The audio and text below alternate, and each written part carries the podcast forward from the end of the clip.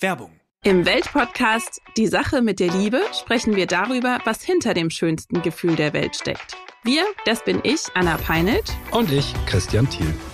Es geht um ehrliches Dating, scheinbar unüberwindbare Beziehungsprobleme und um alles, was den Liebesalltag so ausmacht. Alle zwei Wochen montags neu bei Welt und überall da, wo es Podcasts gibt. Werbung Ende. Das Bild News Update.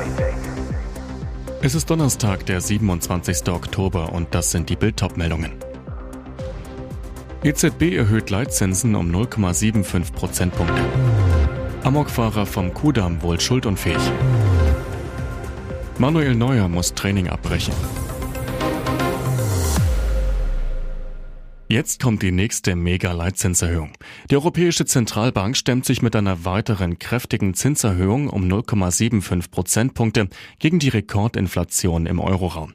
Der Leitzins, zu dem sich Geschäftsbanken frisches Geld bei der Notenbank leihen können, steigt damit auf 2 Prozent, wie die EZB am Donnerstag in Frankfurt am Main mitteilte.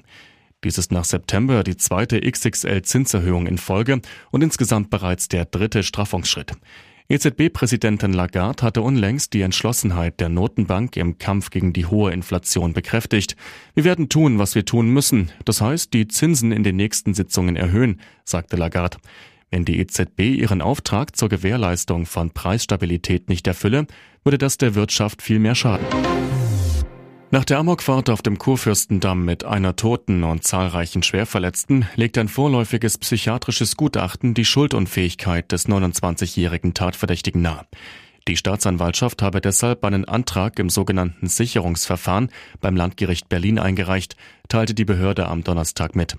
Ein solches Verfahren wird angestrebt, wenn der mutmaßliche Täter etwa wegen einer psychiatrischen Erkrankung während der Tat schuldunfähig gewesen sein könnte. Sollte sich die Schuldunfähigkeit des Mannes in der Hauptverhandlung bewahrheiten, bestünde keine strafrechtliche Verantwortlichkeit, teilte die Staatsanwaltschaft weiter mit. In diesem Fall strebt sie an, dass der Beschuldigte in einem psychiatrischen Krankenhaus untergebracht werde.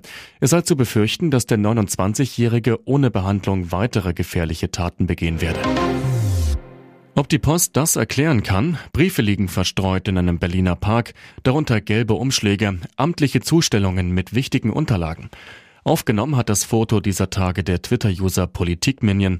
Zu dem Bild schreibt er Herbststillleben in Berliner Park. Ein Foto, das bezeichnend ist in dieser Zeit. Wochenlang warten Berliner vergeblich auf ihre Post. Doch wer muss eigentlich beweisen, ob die Post angekommen ist oder nicht? Bei gewöhnlichen Briefen ist die Sache klar. Der Absender muss nachweisen, dass das Schreiben auch wirklich zugestellt worden ist. Das dürfte in den allermeisten Fällen unmöglich sein.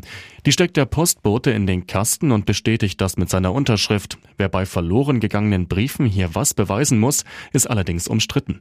Nach überwiegender Mehrheit dienen Einwurfeinschreiben vor Gericht als sogenannter Anscheinsbeweis. Heißt, es wird davon ausgegangen, dass die Post ihren Weg in den Briefkasten gefunden hat. Allerdings, der Empfänger kann das abstreiten.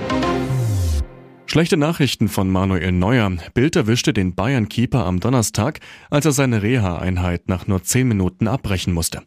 Der Nationaltorwart scheint immer noch Schmerzen nach seiner Schultereck-Gelenkprellung zu haben. Was war passiert? Während das Team nach dem 3 zu 0 in Barcelona noch Regenerationstraining machte, ging Neuer um 10.30 Uhr mit Reha-Coach Simon Martinello auf den Rasen an der Sebener Straße. Nach dem kurzen Warmlaufen fing er ein paar Zuspieler abwechselnd mit rechts und links, mal auf Hüfthöhe, mal über der Schulter. Danach spielte er drei lange Bälle und holte dabei mit dem linken Arm aus. Dann der Schreck. Trainingsabbruch 27 Tage vor dem WM-Start der Nationalmannschaft. Und wieder ein Rückschritt zum Reha-Training am Mittwoch. Da hatte Neuer in den fast 40 Minuten Fitness aufgebaut und erstmals am Ball, Pass und Schussübungen gemacht, nur noch kein spezifisches Torwarttraining.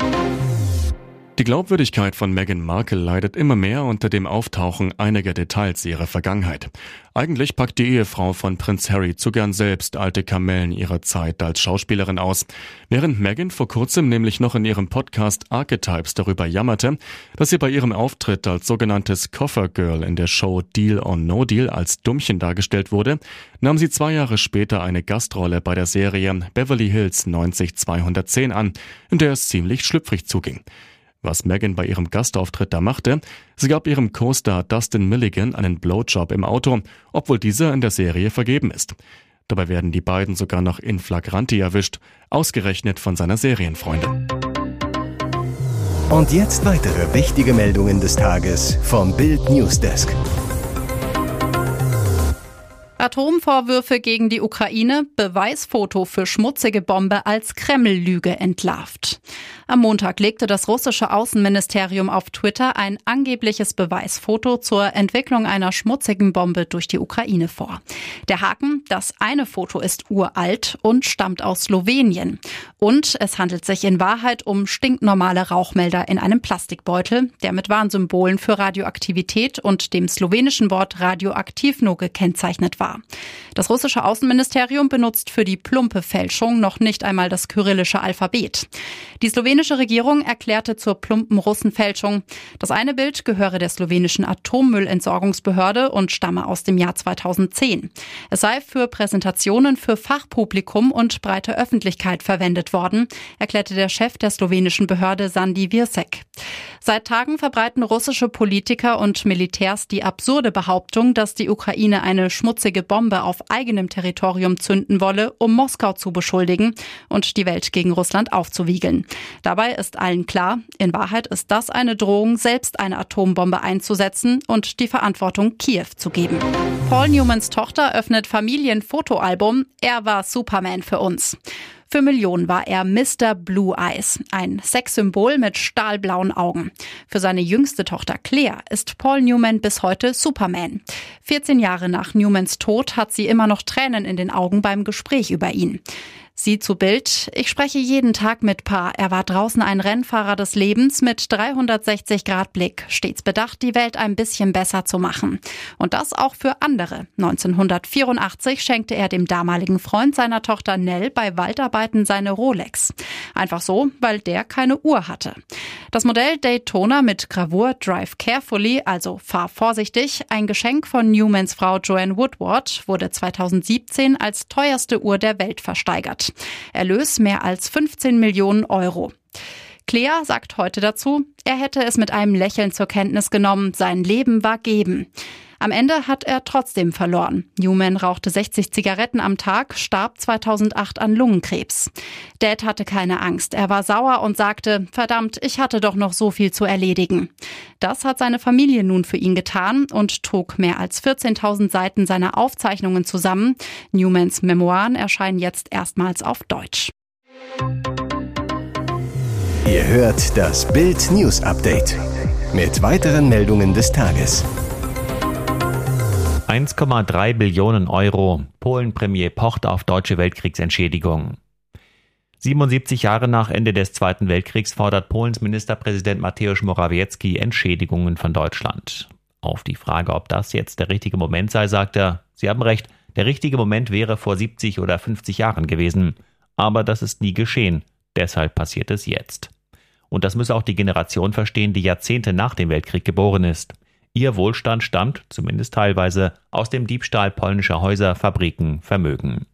Wenn die Nachfahren zu dieser Verantwortung nicht stehen, kann in seinen Augen auch Russland niemals für seine Verbrechen zur Rechenschaft gezogen werden, die Putins Truppen jetzt in der Ukraine verüben. Also fragt er die Deutschen, wollt ihr, dass Russland nach diesem Krieg ohne jede Strafe, ohne Entschädigung für seine Verbrechen davonkommt? Ich denke, die meisten Deutschen wollen das nicht. Dann müssen sie aber auch für die Verbrechen und den Massenmord an Polen gerade stehen, die ihr Land während des Zweiten Weltkriegs begangen hat. Das ganze Interview mit Mateusz Morawiecki lesen Sie bei Bild Plus. Palastreform, Harry und Andrew werden ersetzt. Fast fühlte sich an, als säße sie noch immer mit am großen Entscheidungstisch, Queen Elizabeth. Am 8. September starb die Jahrhundertmonarchin, doch noch kurz vor ihrem Tod hat sie eine entscheidende Veränderung angeschoben, die schon in den kommenden Tagen vom britischen Parlament abgesegnet werden soll. Und diese Palastreform degradiert Harry und Andrew. Konkret geht es um den Status der sogenannten Staatsräte, die Charles vertreten können. Das sind die vier ranghöchsten Erwachsenen in der Thronfolge, also Prinz William, Prinz Harry, Prinz Andrew und Prinzessin Beatrice. Sollte der König krank sein oder im Ausland, werden sie per Urkunde ernannt, um an der Stelle ihrer Majestät zu handeln. Dass Harry oder Andrew, beide keine aktiven Royals mehr, in irgendeiner Form bei den Staatsgeschäften noch mitmischen, kommt für Charles aber nicht in Frage, und auch die Queen wollte das verhindern. Das heißt auch, obwohl Harry immer als ihr Lieblingsenkel galt und Andrew als Lieblingssohn, stellte die Queen das Fortbestehen der Monarchie zu jeder Zeit über alles. Als Nachrücker stehen Charles Geschwister Prinzessin Anne und Prinz Edward in Wartestellung. Hier ist das Bild News Update. Und das ist heute auch noch hörenswert.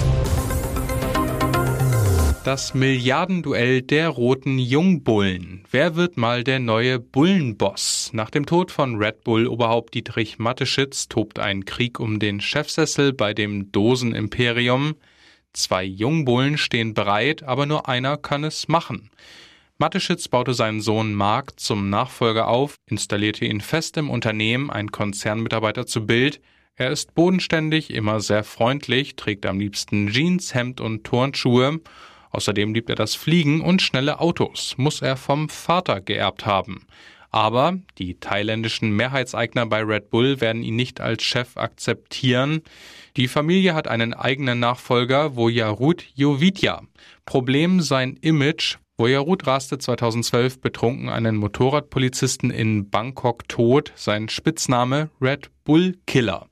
Wie geht das Ganze aus? Der Red Bull Mitarbeiter, die Thais haben schon seit Jahren ein geheimes Management-Team aufgebaut. Wir warten darauf, dass sie ihren ersten Zug machen. Schallers Pilot galt als einer der besten. Das Fliegen war sein Leben. Der Schweizer Pilot Rolf Lips saß im Cockpit des Privatflugzeugs von McFit-Gründer Rainer Schaller, als es Samstag rund 40 Kilometer vor der Küste Costa Ricas mit der Millionärsfamilie an Bord ins Meer stürzte. Bild erreicht seine Tochter am Telefon. Es ist komplett surreal, sagt Aida Lips, die mit ihrem Vater in der Schweiz bis vor einem Jahr eine Weinkellerei betrieb.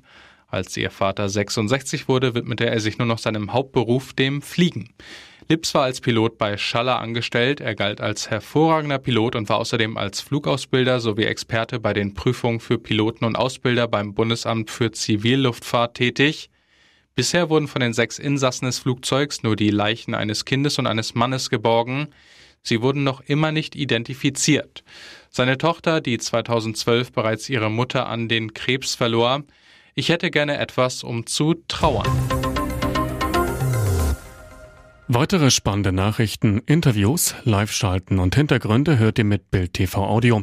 Unser Fernsehsignal gibt es als Stream zum Hören über TuneIn und die TuneIn-App auf mehr als 200 Plattformen, Smart Speakern und vernetzten Geräten.